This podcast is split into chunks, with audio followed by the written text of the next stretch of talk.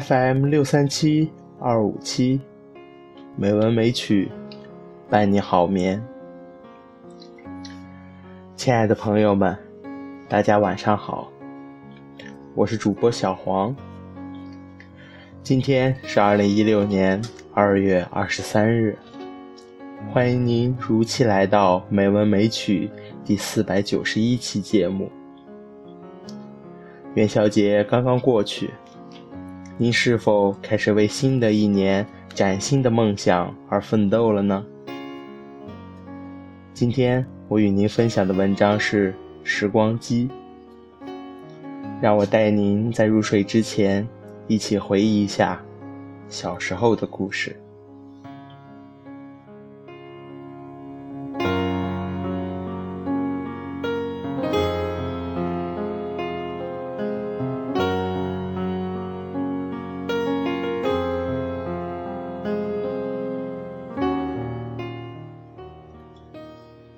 有时候会觉得，也许是因为头顶那几条长长天线的关系，我和天空的距离变得被拉近了，好像一伸手就能摸到昨天。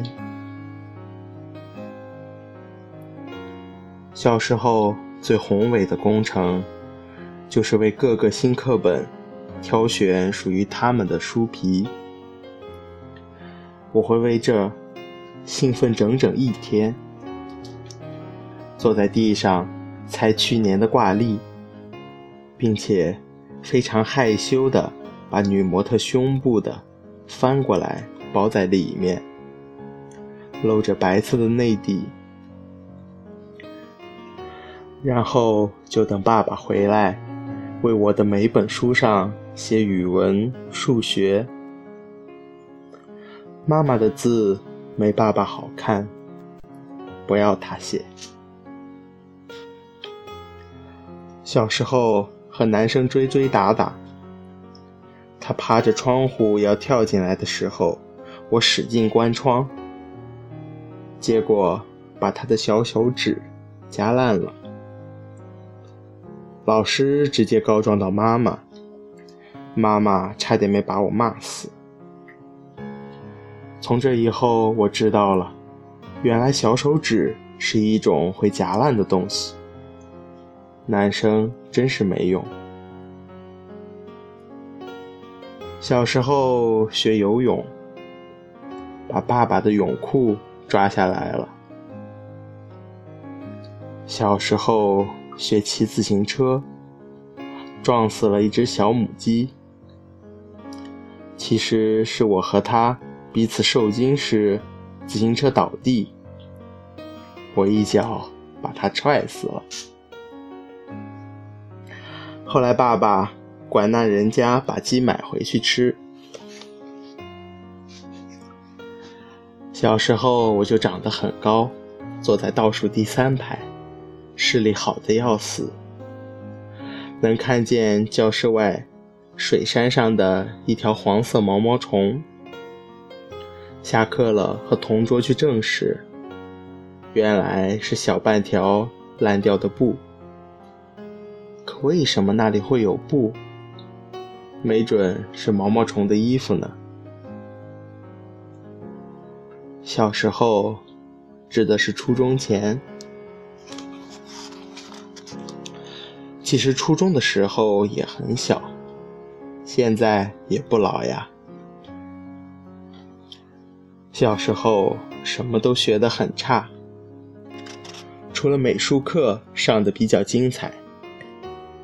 而现在我什么都还凑合，美术却糟糕的像野比康夫。小时候自己给自己下面煮饺子。因为经常父母一起出差，那几天的日子糜烂的像埃及艳后。虽然没有什么男宠，可我能以一个小学生的身份，在家把电视看到十二点，并且不用叠被子，就直接去上学。只要赶在他们回来之前毁灭一切证据，就万事顺利。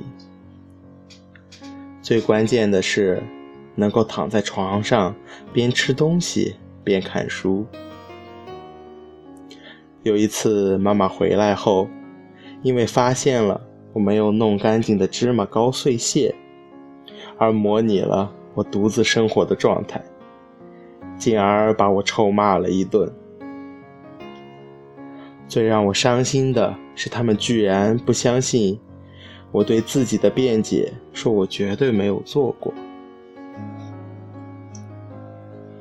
小时候啊，已经有了喜欢的男生。牵过手，不过估计他现在长得很丑，就不用记得他以前的样貌了。小时候养过很多只猫，有一只是灌了酒，坐了三个小时车抓到家里来的。最喜欢的一只是黄白的。每天早上六点都会准时跳到我的蚊帐里，把我舔醒，然后我就抱住对着他的嘴亲呀亲个不停。后来有一天发现这家伙吃了一只耗子，回想起以前就觉得好恶心，可我还是很喜欢他。可他还是在某天突然失踪了。我像所有小说里写的女生一样哭了很久。有所不同的是，我没有读者分享。去年八月回上海时，和爸爸妈妈说到这家伙，他们居然哈哈大笑说：“那是爸爸骑了两个小时车扔到遥远的公园去的。”大人能把一件很残忍的事情当成笑话来说，而我起码发现了，我还和十年前一样保持着孩子的憎恶心。小时候，因为自己极短的生命线而害怕了很长时间，用圆珠笔把它一直画到手腕。并坚持不能洗手，这一点是否成功，无法确定。而我早就害怕做一个胸都垂到肚脐上的老太婆。小时候在操场上看六年级的毕业生，觉得真是英姿飒爽。高三的时候，听校长讲话，我在肚子里一遍遍地问候他祖宗。小时候啊，最大的心愿就是希望爸爸妈妈能够听到自己的笑话，跟着开心。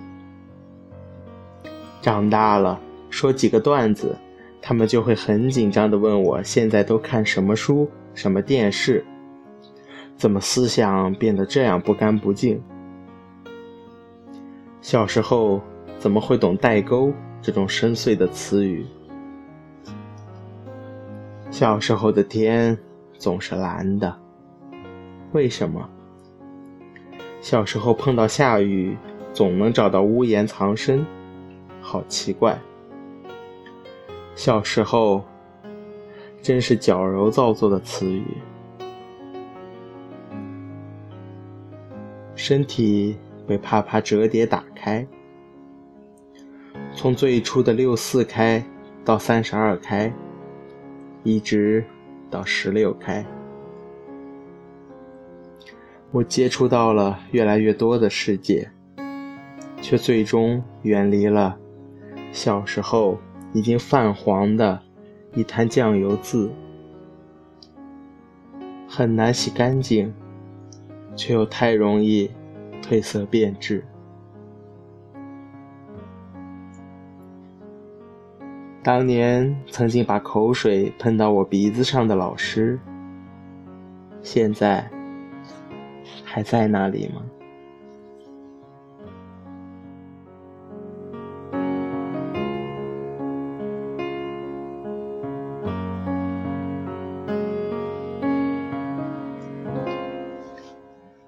今天的配乐是《白日梦》，希望这优美的音乐能够伴您好眠。